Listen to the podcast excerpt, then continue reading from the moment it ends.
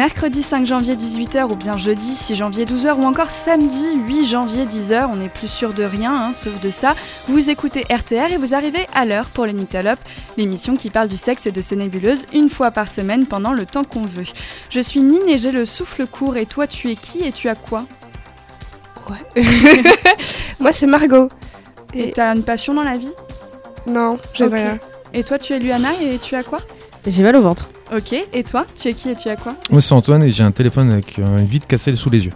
Et merci à vous d'être là, en tout cas avec euh, toutes vos qualités, vos défauts, enfin comme vous êtes quoi. Puis c'était transcendant en plus là. En plus, ouais, tout à fait. Le sexe est un festival de fluides, de frottements et de montées de chaleur. Vous-même, vous savez, les nébuleuses entourent le sexe comme des comètes une planète, enfin, je crois.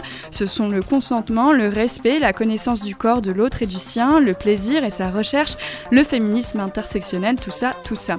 Tous ces trucs, vous ne le savez peut-être pas, permettent au sexe d'évoluer vers un idéal formidable. Et nous parlons de tout ça grâce à une approche théorique, mais aussi grâce à notre expérience pratique et notre talent humoristique. Si vous aimez ça et que vous en voulez plus, plus fort, rendez-vous sur toutes les bonnes plateformes de podcast pour les épisodes précédents. Partagez-nous pendant un apéro plutôt que de jouer à blanc manger coco, likez et commentez. Aujourd'hui, c'est un épisode long, parlons pénétration.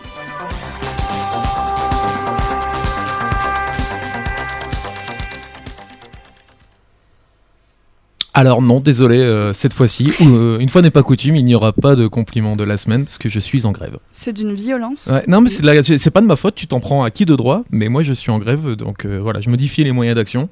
Et c'est sur moi. Mais de toute façon, je- là, vraiment, je me sens vraiment prise en otage. Je trouve ça dégueulasse. Je trouve que, tu sais quoi, tu desserres un peu ta cause. Tu vois ce que je veux dire?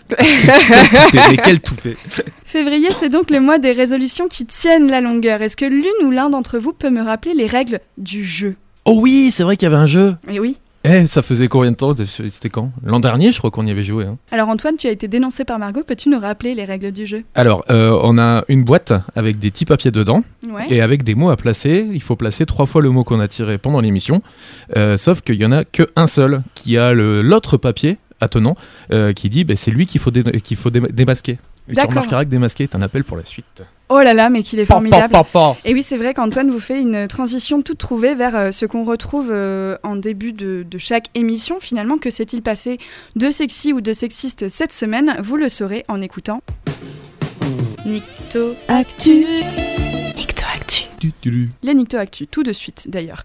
Lu dans Mediapart cette semaine, enfin même euh, il y a quelques jours, l'enquête assez complète sur Le Masque et la Plume, l'émission culturelle la plus ancienne de France Inter. L'enquête liste nombre de propos euh, sexistes, misogynes, homophobes ou racistes et fait montre du traitement très conciliant réservé aux réalisateurs coupables d'agressions ou de viols. Régulièrement, ici comme ailleurs, nous nous interrogeons sur la question de l'irréprochabilité de certaines émissions, sur le potentiel de cette irréprochabilité, c'est-à-dire est-ce qu'on est capable d'être vraiment irréprochable, mais aussi sur ce qu'on entend appeler parfois la cancel culture. Alors déjà, j'allais vous demander ce que ça voulait dire pour vous la cancel culture, mais je vais anticiper sur la possible absence de réponse. La cancel culture, T'es trop habitué à nos blancs quand tu poses une question. ah non, mais je vous connais comme si je vous avais fait. Euh, donc ça veut dire la culture de l'annulation, et ça voudrait dire qu'en fait on peut annuler quelqu'un selon euh, son comportement en public. Alors déjà la question c'est, est-ce qu'on peut vraiment annuler quelqu'un selon son comportement en public? Qu'est-ce que t'appelles par annuler Ouais, précisément c'est ça. Je me Bah- suis fait annuler hier. euh. Voilà, bah, ça répond un peu à la question. On peut pas vraiment annuler quelqu'un, on est d'accord. Mais annuler d'une émission Enfin, genre euh, virer Ça, ça peut être une des choses, mais enfin ça ne l'empêche pas d'exister ailleurs. Oui, mais alors Tu pourquoi vois ce que je veux dire? Mais c'est un peu le... Repoussez-la en dans ses retranchements Oui, oui, c'est la très bonne journée. Je suis à mon pic d'hormones là en ce moment. C'est vraiment le stress euh, au maximum. En fait, effectivement, on ne peut pas tout à fait annuler quelqu'un. Par contre, quand il s'exprime publiquement, une annulation, ça peut être euh, l'annulation de sa présence dans une émission, l'annulation de ses spectacles, si jamais il fait des Oui. spectacles. En gros, l'annulation, c'est aux yeux des gens s'ils trouvent ça, en fait, si, euh, s'ils trouvent qu'il n'y a pas la place, quoi. Que cette personne-là n'a pas la place dans ce qu'elle fait ou dans. Mais tout à fait. Ok. Mais tout à Oui, fait. en fait, c'est l'annulation dans le milieu public. Oui, d'un point de vue de d'autres personnes. quoi. Ouais, C'est- d'accord. C'est pas très clair, mais je crois qu'on a compris. Cependant, euh, mon avis sur ça, c'est qu'on ne peut pas tout à fait annuler quelqu'un, puisque finalement, rien ne l'empêche de s'exprimer en public euh, jusqu'au bout de sa vie. Bah oui, surtout sur les réseaux sociaux ou, euh, ou dans d'autres spectacles ou dans d'autres émissions. Tout à fait. Est-ce qu'il y a des cas de- d'annulation qui vous reviennent en tête immédiatement quand on en parle ou pas? Moi, je pense à Zemmour, mais je suis pas sûre. Ah, Que nenni Non, il a jamais été Non, annulé. Zemmour, le- il est vraiment pas annulé pour le coup. Alors là, il faudrait, voilà. C'est ça. C'est à boomerang le mec. Mais c'est un très bon exemple de, de type dont on dit tout le temps que sa parole est quasiment insupportable pour euh, la majorité des gens, euh, qui passe son temps à répéter qu'il ne peut plus rien dire, mais qui continue euh, pourtant Oui, à le ça- faire en, en permanence. Mais il y a c'est Tex, le présentateur des Amou- des qui lui a été annulé pour le coup. Oui. Pour avoir fait une blague euh, un petit peu déplacée quoi. Très, Sur les très- femmes euh, oui, battues. oui.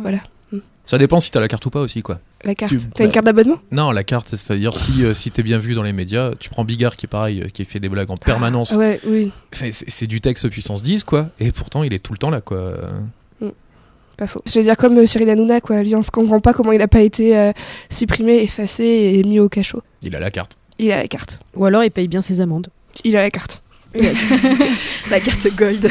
La C, ça peut être l'initiale de Oui, oui, oui, c'est chiotte, pour ça, voilà, Comme de- dans de balai la- à chiottes, par exemple. On- on Ou peut culotte. Culotte. De la culotte. Ou choucroute. Alors ceci dit, si on reprend l'exemple de Bigard, il est intéressant parce que lui, il a quand même été un peu cancel de certains milieux, c'est-à-dire qu'après sa blague, qu'il avait pourtant répétée maintes et maintes fois à l'antenne sur le plateau de Touche pas à mon poste, on le voit quand même un peu moins à la télévision. Cependant, Il vient de faire une semaine aux grosses têtes sur euh, RTL. non hein. mais c'est ça en fait, c'est que ça dépend aussi du milieu dans lequel tu évolues, parce que finalement quand tu es cancel par euh, certaines personnes, ça te permet de trouver un public de niche dans la foulée. C'est le public de niche, c'est les grosses têtes, qui est la première émission non mais ça de peut être un exemple. Ça veut dire Ouais. qu'il y a des personnes qui sont capables de t'accepter pour les propos euh, complètement inadmissibles que tu tiens, tandis que d'autres vont te rejeter de leur plateau. Je vois ce que tu veux dire, mais il était déjà pas invité chez Tadi, par exemple. Et lui, son fond de commerce, c'est Hanouna et Ruquier. Oui, d'accord, mais il sera pas forcément réinvité sur Hanouna. Je pense que si. euh, Ah oui. Si, c'est Euh, possible. si, je pense que c'est possible, mais je- après l'événement qui s'est passé, il n'y a pas eu des spectacles annulés de Bigard? Et Si, après, il a a eu- fini en pleurs et tout. Non, euh. c'était c'était pas un spectacle en soi, c'était une tournée d'été organisée par je Ouais, ça. quotidien, euh, où il y avait donc plusieurs artistes qui devaient se défiler sur, sur, une- sur scène sur les plages, et euh, la Provence, je crois, euh, le journal, euh, et du coup, il l'avait il l'avait fait sauter, mais ça, voilà, c'est après, derrière, il a repris ses tournées. euh. Oui, c'est vrai. C'est quoi les attitudes ou les propos inacceptables de la part de personnes publiques, selon vous? C'est-à-dire à partir de quel moment vous allez arrêter d'écouter quelqu'un pour ce qu'il a dit? Après, public et privé, c'est pareil. hein. Bah si tu le tiens dans, ta, dans tes toilettes euh, comme un petit rageux. Non, je veux dire, euh, oui, tu dis des personnages publics, mais en fait, ça peut être dans, dans ma vie privée, ce sera la même chose, quoi. Et c'est quoi du coup? Bah après, euh, bah, tout ce qui peut être euh, homophobe, raciste, sexiste, en fait, tout, tout ce qui me semble déplacé, quoi. Mais, euh, mais ça ne répond pas à la question. Si ça répond un peu à la question. Oui, mais dans, comme tout le monde, quoi. Bah, si, il y en a qui peuvent te dire, bah, moi j'adore Bigard parce que c'est un humoriste. euh, eux, ça les dérange pas, ça. Oui. Les blagues sexistes, ils s'en foutent. Euh, quand, tandis que nous, peut-être que vu qu'on est plus dans, le- dans le milieu comme ça, euh, tout ce qui est sexiste, euh, même euh, raciste, antisémitique, ça nous, ça nous perturbe beaucoup plus. Et moi, Antisémitique. oui, c'est un nouveau mot. C'est un un mot so- mélange de sémantique et sémantique. C'est ça, c'est un mot 2020, voilà. Euh, moi, ce qui me dérange aussi, c'est euh, ceux, les, ceux qui font des blagues, euh, les blagues noires, l'humour noir. Voilà. Moi, Oui. j'ai, moi, j'ai du mal. Oui, parce qu'il y en a toujours qui te disent Ah, ça va, c'est de l'humour noir. Et je sais, ben, moi, l'humour noir, euh, il y a des trucs qui peuvent me faire rire, mais en fait, ça, ça n'est pas. C'est, euh, Ouais. Bon, déjà, il y a, ouais. ça, ça en est pas, en fait. Souvent, quand les gens ils disent ça, ils le disent pour se justifier, c'est que ça en est pas, en fait, justement. Mais moi, que ça soit pas ou que ça en soit, je ne, j'aime pas trop. Donc, Mm. voilà. Moi, c'est ma grosse limite aussi, ça. Donc je peux plus faire des blagues sur euh, mes grand-mères mortes? Bah, pff, bah, si, tu peux, mais tu vois que je rigole, mais je suis gênée, tu vois. Je suis là, oui, hein, désolé, hein, Oui, c'est drôle. C'est un humour qui est pourtant euh, con- convenu, accepté, qui est pas dérangeant en soi parce qu'il attaque pas une minorité, donc pourquoi pas en fait C'est juste que t'es pas cliente. à ce Oui, voilà, c'est ça. Donc t'as pas la carte. J'ai pas la carte. Vous venez de découvrir cette expression pour du vrai là?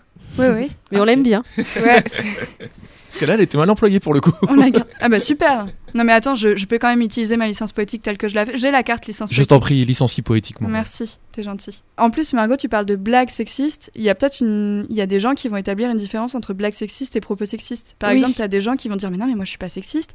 Par contre, faire des blagues, c'est marrant, tu vois. oui, ça, bah, Il y a comme, ça euh, comme le débat que j'avais eu avec euh, mon père récemment. euh, Oui. sur- qui a duré très longtemps, très très longtemps. Est-ce que Oui, tu veux nous le raconter? Ouais, on va essayer de faire vite. Non, Ah, gros, une euh, histoire de famille de Margot, ça faisait longtemps. Non, en gros, mon père a fait une blague sur WhatsApp euh, parce qu'on a un groupe commun à la famille, mais qui, en fait, au sens, elle n'aurait pas dû avoir autant de répercussions parce que juste, c'est une image qui dit euh, ah euh, les femmes domineront le monde, mais pas aujourd'hui, il y a les soldes. Et moi, juste, je réponds avec euh, juste entre parenthèses légèrement sexiste, mais pour dire. Et mon père est parti juste dans un truc où, euh, où il m'envoyait des choses sur la liberté d'expression, sur le fait. Et en fait, je lui dire, juste, j'ai fait une remarque, juste j'ai dit, je trouve ça sexiste. Et c'est parti en vrille parce qu'on s'engueulait le soir. Après, en fait, il avait plus parler avec moi, donc il appelle ma soeur pour en parler avec elle. Et ma soeur, elle fait, mais papa, pourquoi tu m'appelles Je suis d'accord avec elle, tu sais très bien. Et mon père part en vrille, on lui dit, bon, demain, ça ira mieux. Le lendemain, il remet une couche en me disant, ouais, puisque c'est ça, on fera plus de blagues sur les hommes on fait pas des blagues. et c'est parti très très loin et ça durait plusieurs jours jusqu'à ce qu'on s'appelle pendant une demi-heure. J'essaie de lui expliquer en fait que c'est pas grave, c'est juste que j'ai trouvé ça blessant et que c'est. Et en fait, un jour, il est venu me voir parce qu'en fait, euh, on s'était pas vu depuis et pour me dire que j'avais raison. Mais ça a pris des jours, des appels, des pleurs pour juste cette petite publication.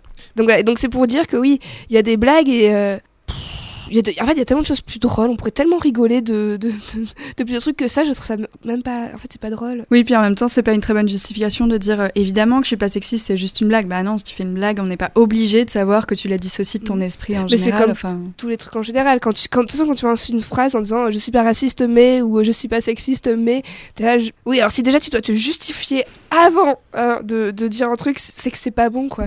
Bon, ben moi, l'attitude que je trouve complètement impardonnable, c'est quand on fait remarquer à quelqu'un que son propos est sexiste, euh, raciste, homophobe, et qu'au lieu de se remettre en question et dire ah oui, admettons, bah peut-être que jusqu'ici j'avais pas fait attention, il va se dire ah non, mais ça y est, on n'a plus le droit de rien dire, ça, ça, ça m'agace énormément. je trouve que quand même, on a le droit de se mettre à jour de temps en temps sur. Euh, bah, c'est pas ce qui peut se dire et ce qui ne peut pas se dire, parce qu'après tout, tu peux bien dire ce que tu veux, mais juste ce qui peut blesser des gens et ce qui ne les blesse pas. Oui, mais c'est bah, comme l'histoire avec mon père, on avait parlé, où juste j'ai fait ça, et en fait, c'est tellement parti dans les watts, je lui ai dit non, mais juste, moi en tant que point de vue féminin, j'ai juste dit que c'était euh, que ça me blessait, tu dis juste ah ok, c'est tout en fait. Il y a des trucs où plutôt que de devoir se justifier, se c'est pas méchant aussi de dire que c'est sexiste, c'est juste relever des points en fait. Oui, tout à fait. Comme la salade entre les dents quoi. Pour en revenir à la question de base, là en ce moment, moi j'annule, c'est les 42 salopards qui ont voté contre le le projet de loi pour allonger le congé de deuil euh, de 5 à 12 jours à l'Assemblée nationale. eux, tu les annules Oui, eux, là, les 42, ouais, je, je les annule et, je vais. Ouais, je vais. Ça, il m'énerve. Voilà. ah, ce serait bien si on pouvait annuler des personnes comme ça. Super. Antoine, je crois que tu as une deuxième actu à nous. Non, mais j'avais une référence juste avant, par contre. Bah Tu l'avais pas vu venir celle-là. Ah Ah En plein dans les dents, dis donc. Et le dernier Cosette sur les bien-pensants, qui est foutriquement intéressant. Euh, justement où euh, ça parle de, de on peut plus rien dire de tout ça.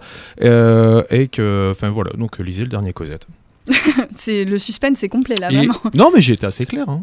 En fait, ils expliquent que la bien-pensance au départ, euh, c'était euh, c'était des gens qui, qui, qui, étaient humanistes, qui étaient voilà, c'était quelque chose de bien vu et comment la, la, la valeur s'est euh, inversée à cause de l'extrême droite, de valeurs actuelles, de, de tous ces gens-là qui passent son temps à hurler sur les bien-pensants qui seraient humanistes, pro-réfugiés, féministes. Et maintenant, c'est devenu justement, tu sais, bah, t'es un bisounours cette phrase à la con là dès qu'on te dit ben ouais moi je suis pour l'accueil des migrants ah ben un bisounours. Ben non je t'emmerde parce que euh, voilà quoi. Est-ce que ce serait pas le temps d'inventer le point bisounours le moment où cette conversation ne peut pas aller plus loin? Parce que quand quelqu'un te dit que tu es un bisounours euh, à moins que soudainement tu te rendes compte que c'est vrai parce que tu as un ventre un peu luche et un petit cœur dessus bon bah la discussion ne peut pas continuer quoi. je veux dire tu peux rien répondre à ça instaurons le point bisounours on en fera un jingle d'ailleurs tout à fait moi à mon bisounours je lui fais des bisous et pour me dire merci je crois que c'est dans Kif Taras qui avait ce point-là aussi sur le politiquement correct, où elle se posait la question de, en fait, politiquement correct est devenu une insulte. En quoi c'est problématique de dire des choses qui ne sont pas vexantes, en fait? C'est ça qui est assez énervant. C'est devenu grave de faire euh, du politiquement correct, mais en fait, c'est pas si grave de réfléchir à ce qu'on dit, de faire attention à pas faire du mal aux gens. C'est l'équipe du euh, on peut plus rien dire, c'est sur tous les plateaux télé, dans tous les journaux, qui passent leur temps à dire ah, on n'est jamais invité, on peut plus rien dire. C'est eux qui trustent en fait justement ce temps d'antenne et ce temps d'écoute pour aller tout le temps, bah, on n'a pas le droit de dire ça et on n'est jamais invité. Et euh, c'est vraiment justement c'est en train de s'inverser. Là, t'as Zemmour qui tient un débat, enfin un café, enfin un café du commerce tous les soirs euh, sur sur une chaîne qui est c'est clairement droitisé, qui est un, Fox News à la française là. Ce matin, j'allume la téloge pour regarder, donc je voulais checker un peu les infos, je tombe sur CNews, pas de bol. l'équipe qui était invitée chez Pascal Pro, mais c'était effrayant. T'avais un mec du FN, t'avais la directrice de causeur d'extrême droite, du journal d'extrême droite, t'avais euh, Pascal Pro, bon déjà, euh, et euh, André Berkoff, un mec de l'incorrect, un journal d'extrême droite. C'était un plateau d'extrême droite qui était comme ça. Et Jean Messia qui te dit, donc à propos du témoignage de Sarah Bidbol, la patineuse artistique là, qui a sorti un livre pour dire qu'elle avait été violée à 15 ans par son entraîneur, tout ça. Lui, il a dit, en fait, il faudrait peut-être éduquer les petites filles à savoir ce que c'est vraiment un viol et si c'en était un ou pas dans le plus grand des calmes. Ça a pas relevé sur le plateau, quoi. Et ça, c'était ce matin, c'est ça Ah oui, tu t'es bien réveillé, c'est bien. C'était lundi matin, pardon. Et Ah juste, je vais faire une petite référence. euh, Oui. avant qu'on- C'était euh, un article de Slate qui est, euh, je crois que c'est Peut-on rire de tout et qui explique justement sur le fait que euh, faut apprendre euh, à rire avec et pas à rire de, et c'est là où est la différence. Et il est très très bien, il explique très bien ce fait que euh, qu'on peut faire des blagues, on peut être très drôle sans blesser les gens quoi. Mais oui, bien sûr. Voilà. Évidemment. Tel que nous, par exemple. Qui sommes désopilants par essence. Mais tout à fait. Et puis tellement inclusif et tellement mignon. En fait, c'est une émission humoristique, personne ne le sait. Point bisounours, euh, du coup. Des bisous partout, sous le nez dans le cou. Tellement inclusif et tellement mignon. Tu voulais dire quelque chose, lui, tout à l'heure et on, Mais je sais écouté. plus, mais je pense que c'était pour les gens qui critiquaient, euh, genre euh, on ne peut, on peut plus rire, on peut plus parler. Je pense qu'ils pensent que on leur prive de leur liberté et c'est pour ça qu'ils ils sont agressifs en fait. Je pense que c'est ça. Voilà, mais ça n'a plus un rapport en fait parce que c'était il y a 10 minutes, on a parlé de ça. J'ai pas pu placer euh, ma phrase, pardon. Mais si, je t'avais dit, vas-y. Oui, non, va mais passer je oh. Je m'excuse. je suis Non, mais- désolé. Oh, il est mignon. Point bisounours Faut vraiment faire ce jingle. Des bisous, des bisous, des Ok, et bah on a roulé notre boss euh, côté sexe hein, sans vouloir trop euh, nous la raconter. Enfin, plutôt, on a déjà fait du sexe et on a déjà bien lousé dans les grandes largeurs ou joui sur la longueur. Aujourd'hui, la fois où, c'est celle de Luana. Alors non, Antoine, ce n'est pas cette fois où quelque chose est resté coincé. Non, ce n'est pas une position ratée, un cœur brisé ou un bisou romantique. C'est sale, dégueu, stressant et très cher. Et là, vous êtes curieux normalement. Ah oui. Lundi dernier, lundi soir, moi et ma libido avions envie d'un petit câlin avec mon amoureux. Après le consentement de monsieur, en avant guinguette, sauf que j'ai un chat. Mon chat, de son joli nom Jack Jack, adore sauter sur le lit, griffe en avant. Pas très... euh, voilà. Mais cette fois, j'étais organisée, j'ai pris le temps de nous enfermer, moi et mon copain évidemment, dans la chambre, mais Jack Jack n'aime pas du tout ça. Le rapport protégé consenti commence, le chat miaule. Le rapport protégé consenti continue, le chat miaule puis s'arrête. Le rapport protégé et consenti se termine, un gros boum se fait entendre dans la salle de bain, merde, le chat. Ni une ni deux, nus comme des vers, beaucoup d'expressions euh, depuis le début de la chronique, nous sommes allés dans la salle de bain pour voir les dégâts. Et là, vision d'horreur. Mon chat avait ouvert la poubelle, ouvert le sac plastique qui avait un nœud, et était en train d'avaler sa trouvaille, la capote de la veille. Entre rire et écœurement, entre panique et énervement, que faire? On appelle les vétos de garde, ils ne répondent pas. Alors qu'est-ce que je fais? J'appelle les pompiers. Ah oui, au fait, c'était une heure du matin. Le pompier répond et il ne peut pas s'empêcher de rire, évidemment. Euh, il me fait même patienter pour, faire, pour prévenir son chef. Son chef euh, prend le relais et lui était beaucoup, beaucoup plus inquiet. Le préservatif ne se digère pas, il est rentré dans un côté, il faut qu'il sorte de l'autre côté, sinon inclusion intestinale. Ok, merci. Il me donne euh, le numéro d'un veto de garde qui me rassure en me disant Donne-lui de la pâtée et des fibres et il pourrait s'en sortir. Donc, 2 heures du matin, dans la cuisine, à préparer de la pâtée pour mon chat et des haricots verts coupés en petits morceaux. Euh, mon chat, tout content et affamé, donc il était euh, très content de manger sa pâtée. Après avoir dormi 4 heures, je décide quand même d'aller chez le veto parce que j'étais quand même persuadée que ça allait pas être aussi simple. Parce qu'un préservatif, pour moi, ça se digère pas. hein. 8 heures du matin, chez le veto pour faire une radio, et là, c'est la partie beaucoup moins drôle de mon histoire. Euh, J'avais bien fait d'aller chez le veto parce que mon chat ne pouvait pas s'en sortir avec euh, un petit peu de pâté et des haricots verts. Mon chat a dû prendre un traitement pendant 24 heures pour évacuer, sinon c'était opération. Et c'est l'une des opérations les plus délicates, la fameuse opération à risque. 4 heures de sommeil, de la peur, un dites-lui au revoir par la veto et une assistante qui part avec son chat égale Luana out. Luana qui, euh, de 10h à 18h, a pleuré, mais pleuré sans arrêt pour un chat qui a mangé une capote dégueulasse. Fin, est-ce que vous voulez la fin de l'histoire quand même? Ah oui. Juste avant de nous confirmer son opération, donc Luana toujours en pleurs, Jack Jack, mangeur de capote, a relâché son colis pour 100 euros de vétérinaire. Oh yes. wow. Oh yeah. Mais il est vivant. euh. Et il est vivant et tout bien va bien. finit bien. Oui. Mais oui. J'avais un chien qui les bouffait aussi. Ouais. J'allais dire, est-ce qu'il peut tomber enceinte? Mais en fait, non. parce Non, que alors non, non, c'est- non, non. C'est un mal. Déjà, c'est un mal. Et même, ça marche pas co- comme ça, finalement. Ton chat, il faut savoir quand même que je- tous les jours, Luana nous ramène une histoire de son chat. Mais Et c'est qu'à chaque je pourrais fois, faire on une croit que chronique, c'est la pire. Parce qu'il a quand même, il s'est quand même trimballé avec un balai à. Ah oui, c'est un balai pour les chiottes. C'est ça le balai à chiottes, il doit être trimballé dans tout l'appart. Ah, Ça, c'est dégoûtant. Ouais, Ça c'est dégoûte dégoûtant. encore plus qu'avaler une capote. Non, non, mais il s'enferme dans les chambres, il miaule, après on va le chercher, il est tout content. Euh, Enfin, il, il- il enterre des trucs dans mon palmier. Enfin, vraiment, c'est c'est un chat exceptionnel, quoi. Il ouvre les portes, il ouvre le robinet. Enfin, Et il fait des cacas à 100 euros. Alors petite, euh, petit, euh, vous Point auditeurs, veto. point veto. Petit tips. Voilà, euh, que ce soit un chien, un chien, un chat ou un poney, allez voir le vétérinaire parce que ça peut être très très dangereux. Voilà. Et moi, quand le chien il est bouffé, en fait, ça sortait, mais genre en saucisson sec, quoi. Enfin, en juste un bridou, c'était emballé. C'était Ah. rigolo. Ouais, mais il y, y en a, ça peut vraiment. euh, Merci Luana pour cette fois où ton chat ne s'est pas contenté de pâté. Et d'haricots verts. Et ni d'haricots verts. Première Nyctapos de Nyctalope, point Q de Mara sur Radio Temps Rodez. Fous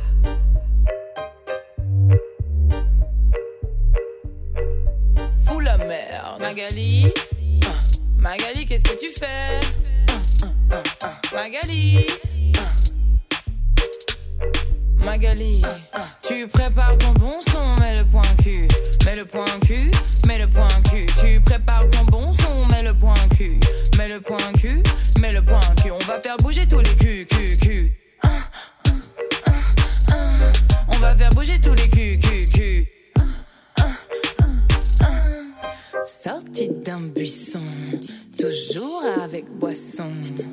main sur les platines, avec les copines. Tu prépares ton bon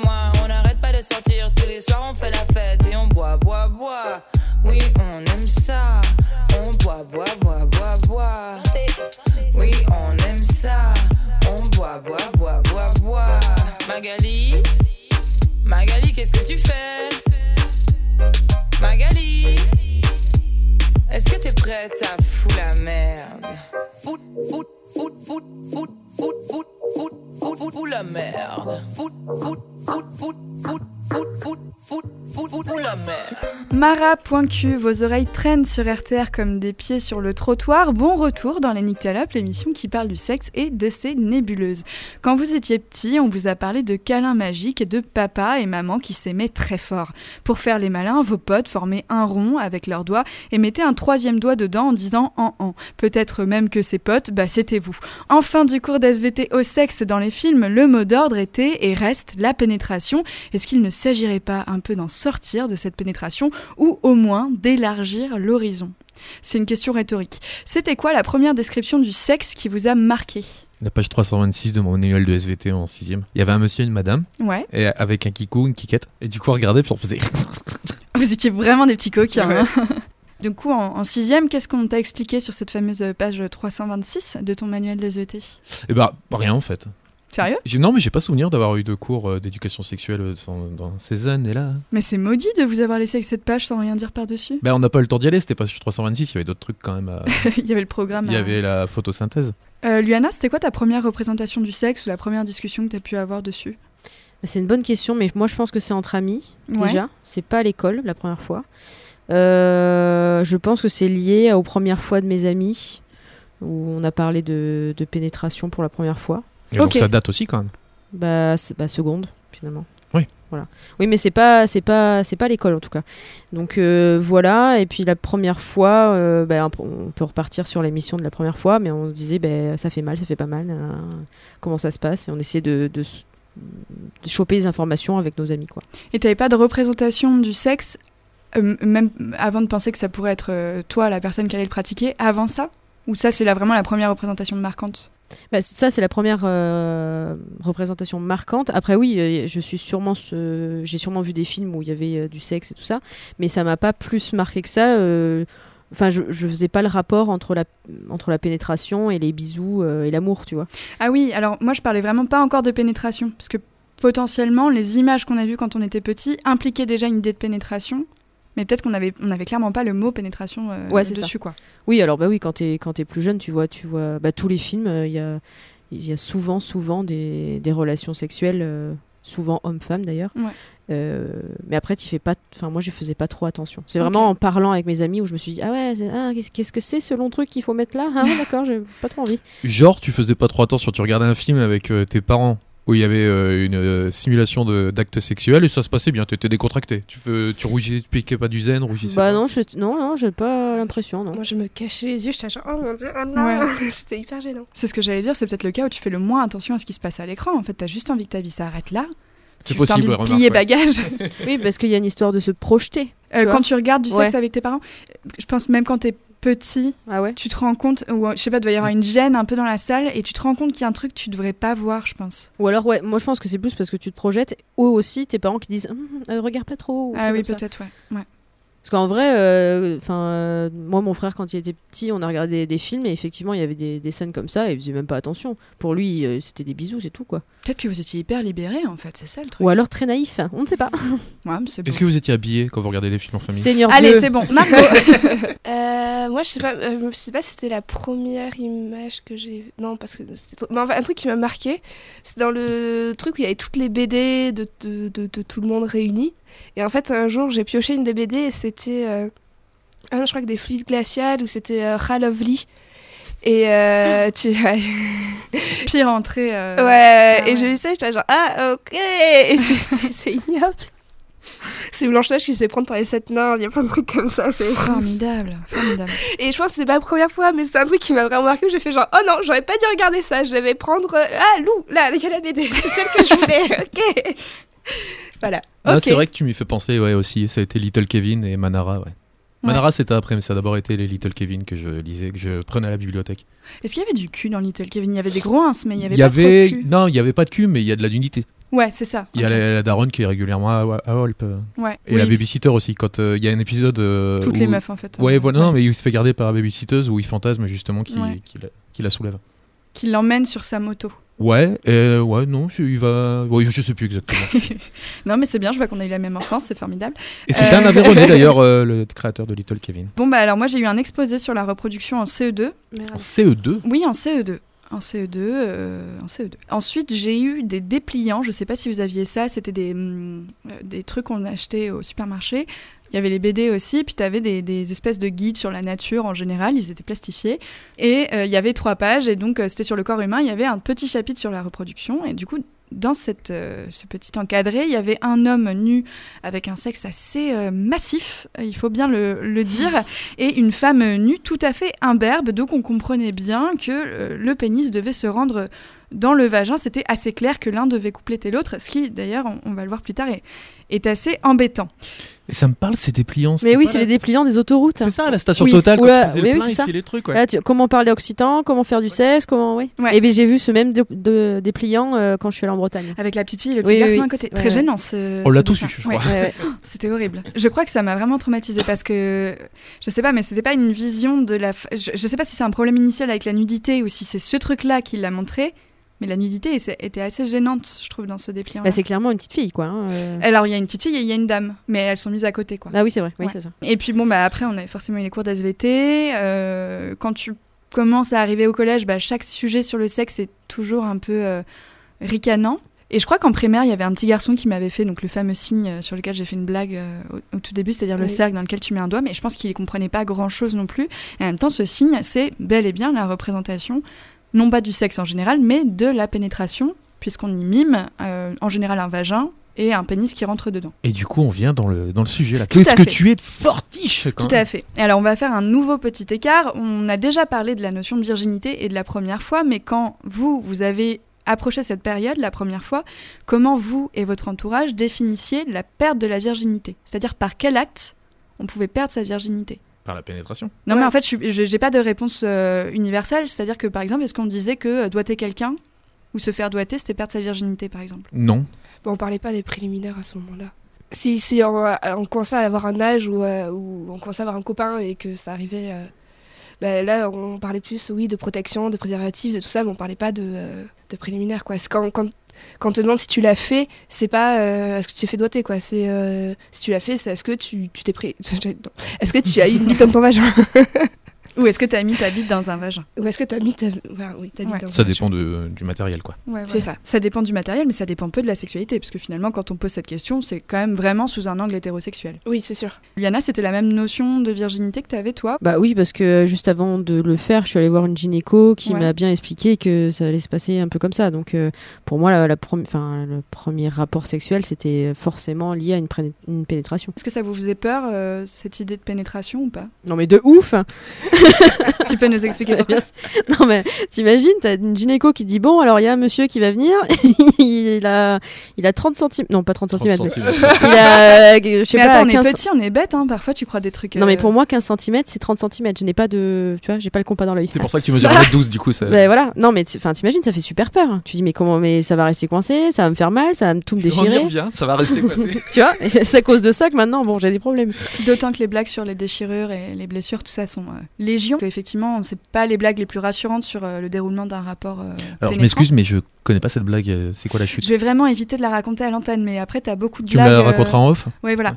Non mais et surtout moi ce qui me faisait très très peur c'est qu'on m'a dit par contre tu pourrais saigner. Je m'attends mais euh, qu'est-ce que c'est un- une épée qui va me euh, qui va me faire saigner? Non mais c'est un truc de fou. Ouais. Pour ça, moi, j'ai- flippé de ouf. hein. Et en fait pour rien finalement.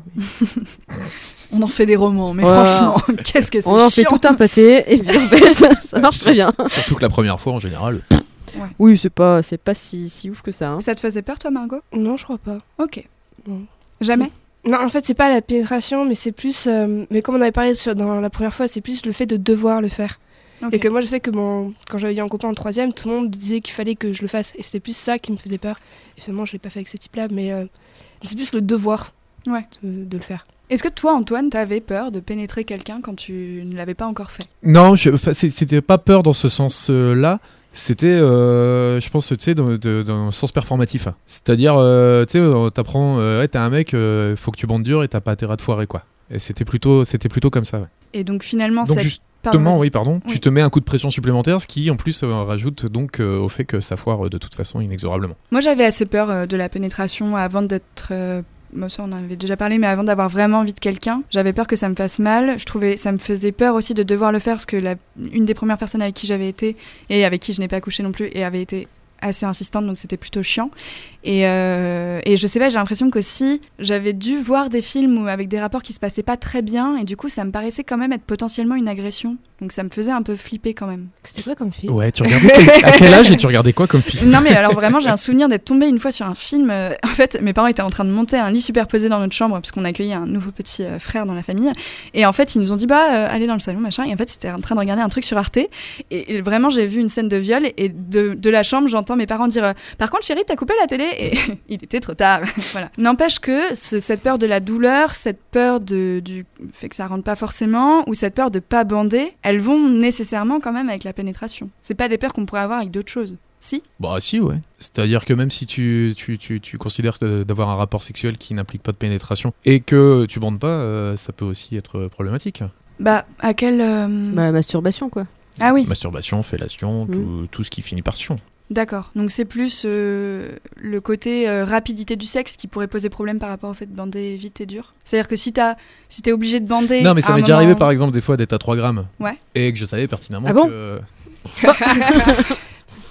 C'était il y a longtemps. et euh, voilà, je, je savais pertinemment qu'il n'y aurait, qu'il y aurait pas, aurait d'érection. Et donc, le, le, le, le, le, le coup d'un soir, entre guillemets, euh, qui sera là, sera pas d'un coup d'un soir du tout. Mais on peut pas rien faire quand on bande pas quand même. C'est-à-dire que la personne en face s'attend justement à une pénétration. Je pense qu'on est tous un petit peu euh, matrixés par ça. Et euh, s'il n'y a pas pénétration, il y a déception. Tu vois C'est joli cette phrase, s'il n'y a pas pénétration, il y a déception. C'est pas très vrai, mais c'est joli. C'est pas très vrai, mais c'est euh, c'est un petit peu euh, le, le schéma classique du, du coup d'un soir, en fait, en gros. quoi. Ouais. Oui, Quand t'es en Ouais. couple, tu peux, tu peux dire bon bah ce soir j'ai pas envie de bander. euh, Mm. Si tu veux, je te mets des wads et voilà quoi, Euh, ou tout, tout ce que tu veux. Mais euh, enfin parce que du coup il y aura plus, euh, plus que de discussions. Oui, mais puis c'est vrai que surtout, euh, en intéressant parce que même si on fait euh, tout ce qui est préliminaire avant et qu'au moment de passer à l'acte, oui, il n'y a pas pénétration, et ben euh, la plupart du temps, plein de gens voient ça comme un acte sexuel raté Et donc déception. et donc déception. Ce qui fait que, alors que non, en fait, c'est pas, si c'était cool avant et qu'il n'y a pas eu après, c'est pas, c'est pas grave, c'était, c'était bien. Mais Ouais. le plupart du temps, c'est, c'est, ça rentre dans la case euh, déception. Tu as parlé de préliminaires plusieurs fois, on avait fait une, une, une émission sur les préliminaires, mais le terme préliminaire, ça veut dire qui précède l'acte. Ça veut aussi dire qu'il y a des actes mineurs, les préliminaires, et qu'il y a un acte majeur qui serait la pénétration. Ça voudrait dire ça, oui. Après, tout est lié euh, en fonction de la biologie et de la reproduction. C'est pour ça. oui bien sûr. Ceux qui ont décidé de ces mots-là, ils ont pensé plus à la, reprodu- à la reproduction et à la création d'enfants que euh, au plaisir. Parce que si on pense au plaisir, on a dépassé Freud et tout ça, et maintenant on sait que les femmes ne sont pas forcément vaginales ou forcément clitoridiennes, mais que tout ça n'est qu'une vaste histoire de vaste clitoris finalement, et que euh, un rapport euh, pénétrant n'est pas forcément le plus pratique pour utiliser le clitoris. Est-ce que vous pouvez nous expliquer pourquoi? Ça dépend de la position. Alors vas-y. Non, c'est juste pour mettre encore un rayon. Je sais pas si ça dépend beaucoup de la position, parce que, euh, enfin, si, il y a forcément des positions où c'est plus facile de. Il y a une stimulation du. Non, il y, y a des positions où il y a plus de stimulation. Ouais, mais fais un effort aussi. Il y a une stimulation par un frottement, voilà. C'est quelle position celle-là Euh, je je sais pas les noms, j'en sais rien. Bah, tu peux nous les expliquer. Mais je sais pas, c'est euh, bah, un missionnaire, mais où t'as la, la, la, la fille qui a les guibolles relevées, par exemple. Tu vois, en U là. Oui, d'accord, ok. Après, moi, même ça dépend, je pense que c'est pas une histoire de position, mais c'est une sorte de frottement, tu vois, ou un truc, je sais pas, qui, qui fait que euh, dans n'importe quelle position, ça dépend comment est le mouvement ou la vitesse et, ou le frottement. C'est-à-dire quand le le, il y a moins de stimul- stimulation du clitoris, forcément. Quand quoi? En levrette. Oui. Oui. mais par ailleurs, t'es complètement plus dégagé pour le faire toi-même ou pour que ton Exactement. compagnon le fasse. Oui. Parce que ça, c'est quand même une position où t'es relativement dégagé. Alors que si t'es la- les deux paires de jambes, euh, tu vois, dans le Mhm. même euh, endroit, bon bah t'as pas tellement de place pour euh, mettre une main ou un doigt ou un, un toy ou quoi que ce Alors, soit. en sachant fait. qu'en levrette, c'est beaucoup plus facile pour vous aussi, parce que nous, ça demande des contorsions quand même. On en avait parlé vite fait dans l'émission sur la masturbation. Sion, sion, sion. Euh, je sais pas quelle image vous aviez vous de la masturbation, mais moi je pensais vraiment qu'on se masturbait en se mettant des doigts. Or, c'est euh, assez con puisque finalement les filles C'est diffamation. qui arrivent à la masturbation euh, toutes seules ou alors en cherchant et en se renseignant un peu, on découvre que la pratique la plus courante c'est celle de se frotter et non pas du tout de se mettre des doigts. Mm. Parce que le vagin n'est pas un organe particulièrement euh, nerveux, contrairement au clitoris qui lui l'est beaucoup plus qu'un gland par exemple. Le saviez-vous? Oui, mais il me semble qu'on en a pas déjà parlé un peu et que c'est un peu c'est de ça et on que c'est lié aussi à, à- au porno où on voit les, euh, les filles vachement se doiter et qu'on essaie de faire à peu près la même chose qu'elles pour. euh, Mais dans le porno, tout passe par la pénétration, de toute façon. Euh, que ce soit des Ouais. doigts ou des, ou des queues, c'est. euh, Mais c'est pour ça, mais en fait, quand tu commences ton activité sexuelle, tu regardes vachement de porno. Enfin, certaines personnes regardent vachement de porno. Et euh, quand tu veux te masturber, bah, tu essaies d'imiter ce que font les autres filles. Et du coup, bah, c'est lié à la pénétration, que ce soit par un wad ou par, enfin, par un doigt ou par euh, autre chose. Mais il y a une évolution du- des sextoys aussi, qui, a- qui a beaucoup- Oui. qui ont beaucoup changé ces dernières années, où avant c'était juste des tubs moulés, quoi, en Mm. fait. Euh, Et maintenant, il y a des trucs pour stimuler le clitoris. Même si les agrafeuses.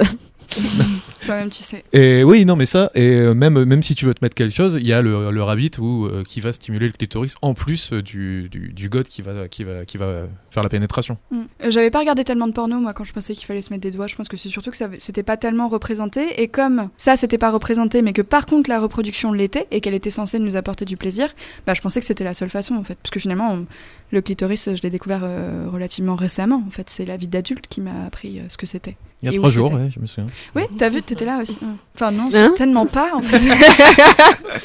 Ouais, et c'est pour ça aussi que je pense que comme plein de filles, on a découvert aussi euh, un peu l'orgasme tardivement, pas tardivement, mais pas au début, parce qu'en fait, pour, pour euh, comme on décrit des rapports, faut qu'il y ait pénétration et tout ça, et c'est pas, comme je dis, c'est pas, ça procure du plaisir, mais pas, euh, pas le plaisir. Il y a des femmes qui sont, je crois, capables d'éprouver euh, énormément de plaisir, voire de jouir de façon vaginale. Ça ne veut pas dire que ce sont des femmes vaginales, ça veut juste dire qu'elles y arrivent. Euh, mais euh, ce n'est pas du tout la majorité des femmes, C'est ça. effectivement. Mais c'est c'est surtout parce qu'il y a un raco euh, clitoristique, je sais pas si ça existe, euh, qui se fait sur les parois vaginales en fait. Et donc c'est plus, C'est plus la, la friction de, de, de la pénétration qui, euh, qui, qui stimule le clitoris parce que c'est pas le vagin en soi qui, qui provoque l'orgasme. Ouais, c'est tout à fait ça. En fait, tu as les deux bulbes du clitoris qui entourent, enfin qui englobent le, le vagin, en fait.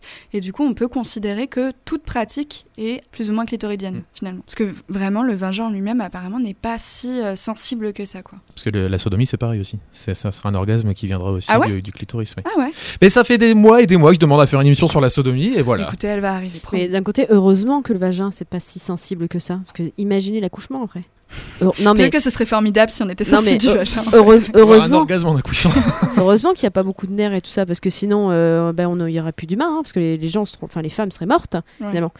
Donc heureusement que c'est passer son temps à se masturber. Bah non, parce que si t'as plein de, de tissus nerveux qui sont euh, sur euh, ton vagin, quand tu accouches et que t'as un bébé de 4 kilos que tu dois faire passer, je peux te dire que tu le sens, tu le sens passer le machin. Encore plus que, que si t'avais pas grand chose quoi. Non, puis il y aura une friction permanente aussi, ne serait-ce qu'en marchant. Et ça, ce serait marrant. tu sais, c'est comme quand t'as un œuf, quand tu marches, tu Oui, c'est vrai. tu sens, euh, que là, ce serait mais sans, sans l'œuf, quoi. Ça, tu vas au travail, t'es content. Pas besoin de café. Oh, la vie serait tellement belle. C'est Ouais. ça, il faudrait trouver un truc. Faites-vous bricoler, je sais pas. Soyez créatifs pour euh, mettre des terminaisons nerveuses. Il y a des femmes qui ont été assez créatives, euh, notamment, je crois que c'est Lou Andreas Salomé. Non, attends, je me trompe complètement de nom. Marie Bonaparte. C'était la petite nièce de Napoléon, je crois, qui a décidé de faire une opération. C'est assez triste en réalité parce que ses copine avec Freud et euh, Freud répétait à tort et à travers que euh, l'orgasme clitoridien était un orgasme de petite fille, tandis que l'orgasme vaginal était un orgasme de femme adulte. Et elle, elle trouvait ça très con et du coup, elle a décidé de se faire opérer pour que son clitoris soit rapproché de son vagin parce que elle avait découvert qu'elle se faisait chier sexuellement et que la seule façon euh, d'arriver à, à exciter son clitoris, c'était de le rapprocher de son vagin. Je ne crois pas que c'était un franc succès. Ah, Mais l'opération est quand même, euh, ouais, c'est risqué. non? C'est assez douloureux. Mais n'empêche que ça montre Surtout quand même époque. une espèce de recherche du plaisir qui va bon euh, sur euh, sur euh, un banc d'opération, mais qui est une recherche euh, néanmoins. Oui, par Waouh. des gens qui, n'ont- qui ne sont pas du corps médical, quoi, et Ouais. qui essayent de trouver des solutions comme ils peuvent. Oui, d'autant que le corps médical ne lui apportait tellement pas la réponse à l'époque. Donc euh, du coup, dû- non, tu ne dois pas éprouver du plaisir, tu es là pour enfanter, ferme ta gueule. Tout à fait. J'adore cette histoire. Je vais euh, chercher plein d'informations sur cette histoire. C'est bon. Et tu nous feras un point historique, euh, du coup. Ah ouais. plus ça a l'air super. Elle, elle en est. Non, non, elle en est pas. non. Ah, non, parce que bon, c'est ce qu'il y a une fin. Est-ce que ça a marché? On ne sait pas. Oh mon dieu, mais il y a tellement de suspense. Je crois pas que ça ait marché, mais, euh, mais elle en est pas morte, en tout cas, et donc elle avait fait des recherches là-dessus. Mais elle est vraiment intéressante, cette femme, donc on pourra faire un, un Oh long épisode Je là-dessus. vais faire ça? Tu peux lire Retrouver la de- biographie de cette femme euh, par Mourir. Luana dans 6 mois en librairie. Et le titre, ce sera Mourir pour un vagin, pour un clit, pour un clit. pour un orgasme. Est-ce que vous, la pénétration vous satisfait pleinement, et si oui, sous quelle forme? Antoine? Bah, sachant que euh, en tant que mâle et qu'on est assez binaire, c'est-à-dire qu'il y a stimulation du pénis et ensuite euh, éjaculation en soi, euh, ça on pourrait se dire qu'en effet, oui, c'est, c'est, voilà. Si on pense qu'à sa gueule, c'est-à-dire que s'il y a pénétration, il y a éjaculation, il y a, il y a, y a jouissance, donc voilà, merci monsieur dame, au revoir quoi. Mais évidemment que non, c'est pas suffisant. Oui, mais tu peux éjaculer par, euh, par la masturbation, par... Oui, c'est pour euh, ça que j'ai dit, c'est évidemment que c'est pas suffisant. Ah oui, mais, mais en fait, c'était ça la question, c'est est-ce que pour toi, si tu penses qu'à ta gueule, c'est suffisant, par exemple? Bah, si tu penses qu'à ta gueule, c'est suffisant, sinon non. Et il n'y a pas d'autres euh, trucs qui te font plus jouir que ça Mais si, bien sûr que si, c'est exactement ce que je dis en fait. Ben non. Mais si. Elle te demande justement Moi, si, toi, la pénétration te suffit. Toi, en tant que La personne. pénétration en soi pourrait me suffire, mais elle me suffit pas, c'est ce que je dis. Oui, parce que tu prends en, en compte la vie des autres, quoi. Oui, parce que je suis altruiste, voilà. C'est ça. Moi, j'aime, moi, j'aime l'amour, moi. Voilà, Ouais. j'aime. Bisounours. Car mon petit bisounours, il adore les bisous. Mais j'étais en train de réfléchir depuis la... Pour ça, c'est c'est bien que ça dure un peu longtemps. Je sais pas. Je, je- Non, je pense qu'il y y a toujours mieux. S'il y a des bonnes préliminaires, si tout ça. Mais euh, des fois, tu vois, euh, euh, quand on n'a pas trop le temps et tout, et qu'il y a juste. Enfin, c'est juste un peu sauvage, un peu juste la pénétration. Ben, je trouve ça super cool aussi. Après, je, pense que j'aime bien varier en fait. J'aime pas que ce soit toujours la même chose. Donc du coup, ben, des fois ça me suffit, des fois ça me suffit pas. Voilà, t'as ta réponse. Ok. Et euh, moi, non, à l'inverse, euh, ouais, euh, pour le truc juste rapide, non, pas du tout. Moi, je préfère euh, justement euh, les préliminaires ou, ou, faire, ou voilà, ou tout ce qui tourne autour. Plutôt que. En fait, il faut qu'il y ait deux. S'il y a que la pénétration, euh, non. Mais dans le cadre d'une balade en forêt, par exemple. Pénétrer dans une forêt, je vois pas le. En balade en forêt. D'une balade en forêt. Oui, Bah oui, oui, d'accord. Tu mais- t'arrêtes au coin d'un d'un bosquet avec, euh, avec ton mec. Oui. Et du coup. Bah tu t'en fous si la personne peut faire des préliminaires pendant Oui, 3 c'est heures. ça, hein. bah, Après, c'est dans le sens, c'est rigolo parce qu'il faut, faut aller vite et donc euh, c'est. Oui, mais tu peux, euh, tu peux aller vite aussi en faisant de, de préliminaires. Après, c'est pas, c'est pas. un- Tu, vois, euh, tu, tu- je, je peux, euh, je sais pas, tu, je peux me faire doigter ou euh, sucer mon mec euh, derrière un buisson, ça ira aussi vite euh, que, de- que la pénétration. Après, ça, en fait, ça dépend. En fait, ça dépend où l'autre a envie, mais moi, en tout cas, euh, la seule, la, la pénétration toute seule, euh, non. Eh ben, je suis assez d'accord, euh, Très Margot, bien, merci. pour dire que la pénétration toute seule euh, ne m'apporte rien. Alors, euh, en fait, pour moi, je trouve ça satisfaisant dans les premiers temps d'une relation, parce que finalement, il y a le côté nouveau, tu redécouvres un corps, tu peux, tu peux être excité euh, par lui, mais en fait, euh, assez rapidement, ça vient à me faire chier. Et puis presque les quick, les quickies, donc ce sont les rapports rapides. euh, en deux temps, trois mouvements, que ce soit dans une forêt ou dans un lit, bah, je trouve ça presque désagréable parce que ça veut dire quoi du coup de ma jouissance à moi, parce que je n'arrive pas à, à l'éprouver quand c'est uniquement vaginalement et qu'on n'a pas le temps de faire beaucoup d'autres choses quand on fait une euh, pénétration euh, euh, quickie, bah, presque je trouve ça assez désagréable. Donc du coup, je préfère chercher autre chose, quitte à ce que ce soit à moi de m'en occuper dans un rapport, je sais pas qui, en se caressant, d'autres trucs. Et je trouverais ça cool. Enfin, j'aurais trouvé ça cool qu'on me le dise avant. Parce qu'il y a un moment où tu te dis un peu, euh, bah, c'est bizarre que je ressente rien. Enfin, les gens ont l'air tellement heureux euh, dans les films ou quand on en parle, alors que c'est, enfin, peut-être qu'il y a des gens que ça, satisfait très bien. C'est ce que tu disais, Luana.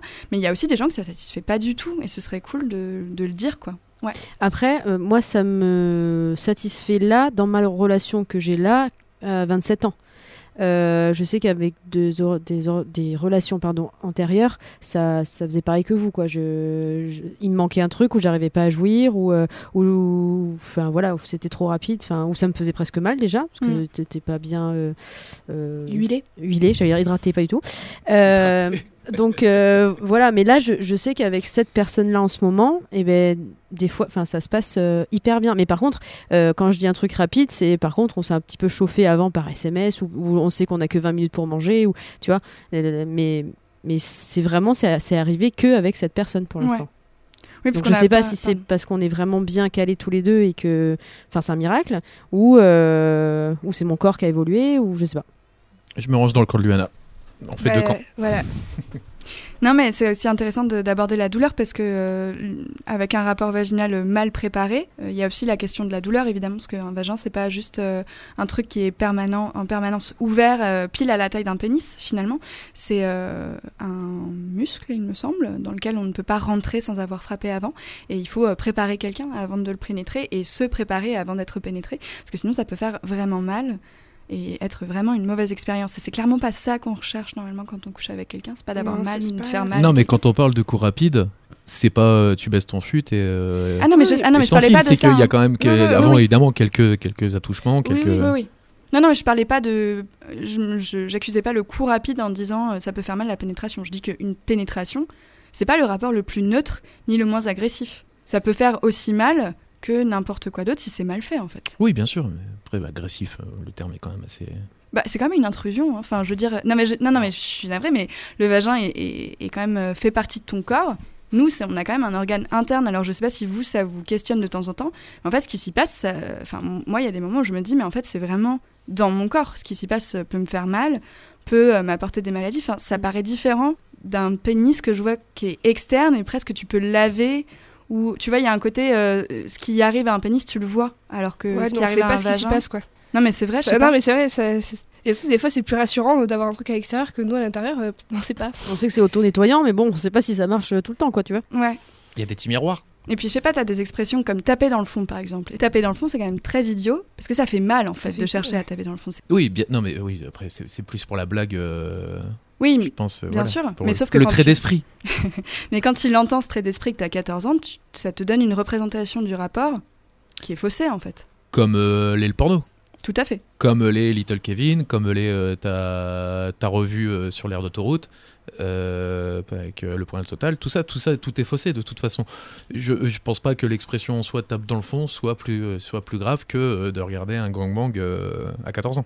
Non, mais elle est peut-être plus courante, par contre. Ouais, puis on, on fait pas une échelle de ce qui est euh, le pire ou le moins pire. En Mm. fait, Euh, là, on parle juste de, de choses où c'est vrai que quand t'es une nana et que t'entends taper dans le fond, ouais, t'es un peu genre, ouais, non, c'est- non.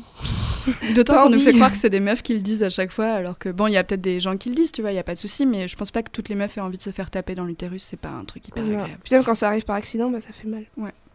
Oui, ça te calme un peu, oui, finalement. ça te calme un peu le rapport, quand même. hein. Tout ça pour dire que finalement, quand on a commencé à approcher le désir et à le toucher du doigt, c'est peut-être quand on s'est dit qu'en fait la pénétration n'était pas la seule chose sur Terre et qu'on pouvait faire d'autres trucs. Tel Non, mais le massage prostatique. Tout je fait. relance. Ça faisait longtemps. Alors, le massage prostatique est une pratique pénétrante dont on parle euh, assez peu, sauf dans les nyctalopes, puisqu'on en parle toutes les semaines. Mais Euh, c'est pas un truc. euh, Je m'inscris en faux. Ça fait très longtemps qu'on en a pas parlé. Oh. Ah ouais. Eh ouais. Si, Eh c'est bah, reparle-nous-en alors. On s'était un peu trop concentré sur Mona Chollet. Et c'est le point prostate d'Antoine. Est-ce que tu peux nous rappeler ce que c'est que le massage de la prostate Non, non, non, mais c'est- on va pas revenir dessus. Vous avez qu'à écouter les 250 dernières émissions, en effet. Euh, non, c'était, euh, mais c'était dans le sens de dire, en effet, il y a un acte pénétrant, mais qui était possible, je sais pas, mais il y a d'autres euh, pratiques co- que- comme les autres qui ne sont pas pénétrantes, oui. On va pas rappeler ce qu'est le massage prostatique tout de même. Bah, tu peux, hein. Ouf. Il y a des gens qui nous écoutent pour la première Ben, fois. c'est d'aller chercher la prostate chez l'homme, donc euh, à l'aide d'un d'un doigt, par exemple, euh, et donc de ce qui provoque donc des, des orgasmes prostatiques. Tout à fait. Alors c'est un doigt qu'on veut euh, lubrifier, bien sûr, consenti plaît. toujours. Et, euh, et voilà, et c'est un doigt qui ne rentre pas avec aisance, forcément. Donc, On euh, peut commencer par un anulingus, faire, par voilà, euh, voilà. par- une sorte de pratique. Faut hydrater, comme disait Luana. Alors déjà, on a parlé du, des livres de Maya Mazorette qui sont sortis au début du mois dernier, que je n'ai pas encore lu. Donc le livre que je vous conseille peut-être, c'est Sortir du trou, lever la tête, qui nous permet de d'envisager les rapports euh, sous un autre angle que celui euh, unique de la pénétration. Euh, si jamais, comme moi, vous n'avez pas encore lu le livre, vous pouvez néanmoins écouter son intervention sur le podcast Les couilles sur la table. Euh, c'est une intervention en deux épisodes qui parle de la pénétration, de comment en sortir et aussi de l'érotisation des hommes. J'ai trouvé le deuxième épisode un peu moins intéressant, mais le premier était vraiment très chouette. Ensuite, bah, on a parlé de... Marie Bonaparte. Vous pouvez trouver son histoire dans, je crois, L'origine du monde de Liv Strömquist, Ah, c'est possible, oui. il me semble. Ouais. C'est déjà pas mal. Mais que de références. Eh oui. Je sens lire l'origine du monde dans sa totalité pour. euh, Oh, puis Liv Strömquist, quoi, Ouais, tout simplement. voilà. Ouais, oui. Puis ça se trouve dans le livre Sex Education aussi, c'est peut-être pas. Ouais. Mm. le Mais ça se trouve, il Sex parle pas que Education- de la pénétration. Le truc du Sex Education, il- le PDF, il est en libre service. Oui, oui, c'est ça. Oui. Mais il faut que tu le commandes pour le recevoir chez toi. Oui, mais tu peux le lire en ligne. Ah bon? Mais le PDF, oui, moi j'ai j'ai le PDF. Ah ouais. Est-ce que t'as cliqué sur le lien que t'as mis? Mais je te jure que je suis allée sur le site et du coup, il disait euh, pour l'instant, c'est en rupture de stock, donc Oui, du coup, non, revenez t'as- plus t'as tard. juste à télécharger le PDF et Oh t'as tout, t'as toutes les pages et t'as tout. La chronique Talop, c'est le point de vue de l'une ou l'un d'entre nous, et c'est tout de suite après Touch de Laser de Fat White Family sur Radio Temps Rodez.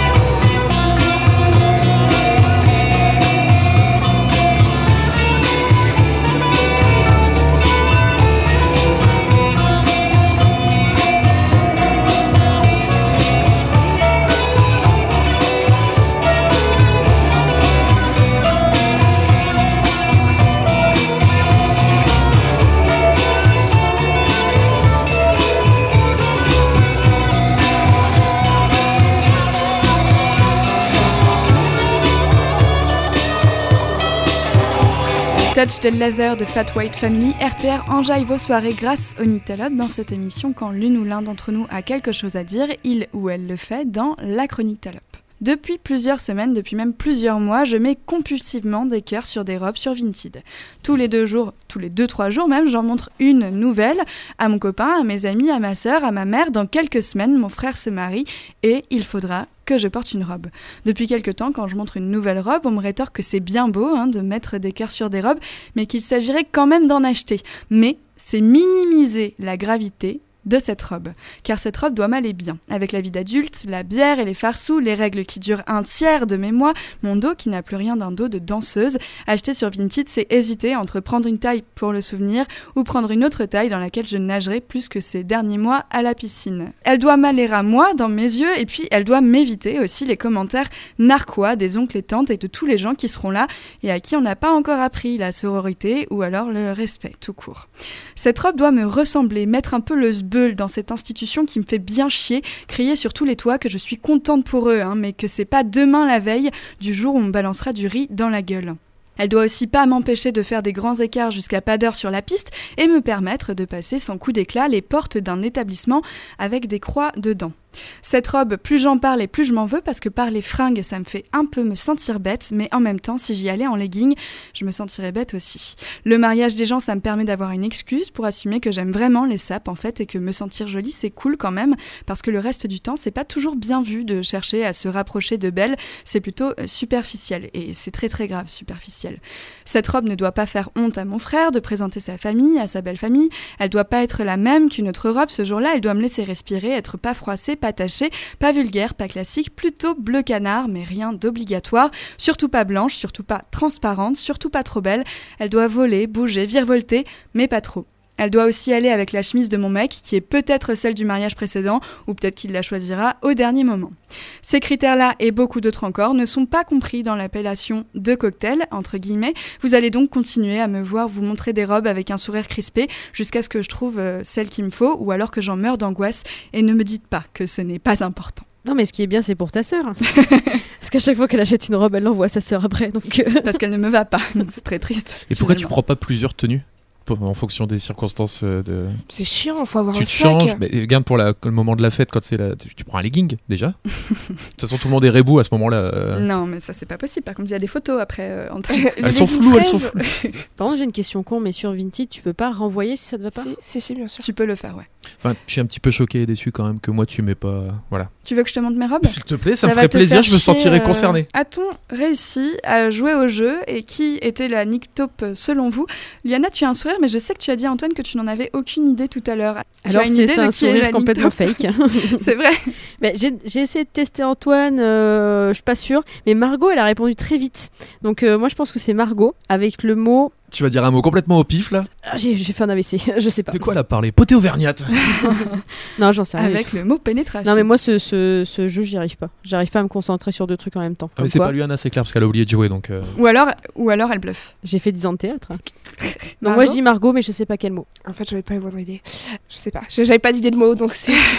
Mais je me prends sur ça. Ouais, je dis mec Rob et que c'est un coup monté qu'elle a préparé de tirer, de tomber sur Rob quand elle a tiré son petit papier et tout, et du coup elle a fait une chronique exprès pour mettre euh, Ok, c'est Antoine. Moi, je dis que c'est Luana avec le mot balai à chiottes. J'ai pas dit balai à Si, chiottes. t'as parlé de ton chat avec Oui, mais c'est. J'ai gagné. C'était balai à chiottes mais j'ai dit que c'était toi. Non, mais c'était pas ça le mot. Si, c'était ça. Enfin, je l'ai dit trois fois. Je viens de me rattraper sur les chapeaux de roue parce que je l'avais dit que deux fois avant. Ah, d'accord. Mais j'ai gagné Ouais, moi aussi. Mais vous avez pas trouvé le mot. Vous avez à demi gagné. Oui, mais quand même, c'est la première fois que je gagne à ce jeu.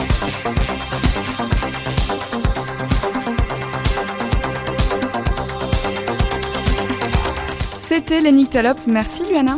Merci, Nina. Merci Antoine. À plus dans le bus Et merci Margot. Merci. Margot, tu exposes en ce moment à la menuiserie. Est-ce que tu veux nous en parler? Allez, guet-apens.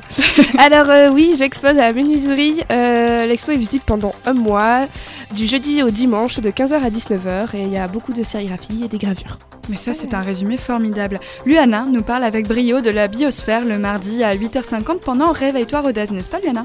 C'est possible, ouais. C'est dans l'émission? Bête comme chou, Tout à fait. Oui, oui.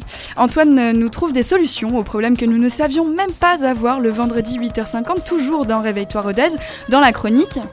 Quand je suis les solutions d'Antoine, mais quand je ne suis pas en grève, en ce moment c'est le cas, donc euh, voilà. Ok. Et Cécile nous parle de gens formidables que nous ne connaissions pas avant dans le Capicast.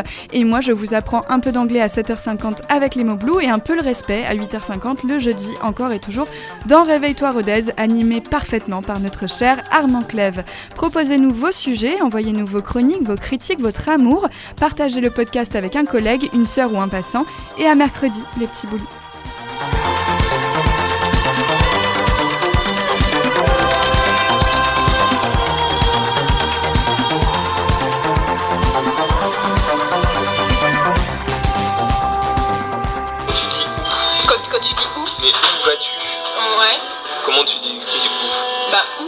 Tu l'écris Où vas-tu Tu l'écris comme où Comme où vas-tu O, U, accent grave. Euh, ça dépend, c'est pour dire quoi RTR, Retraite, où vas-tu Retraite, où vas-tu hein Mm. C'est qui est-ce qui va où Hmm, Qui est-ce qui va où La retraite. Bon bah voilà, il y a un accent. Les temps changent, la radio aussi.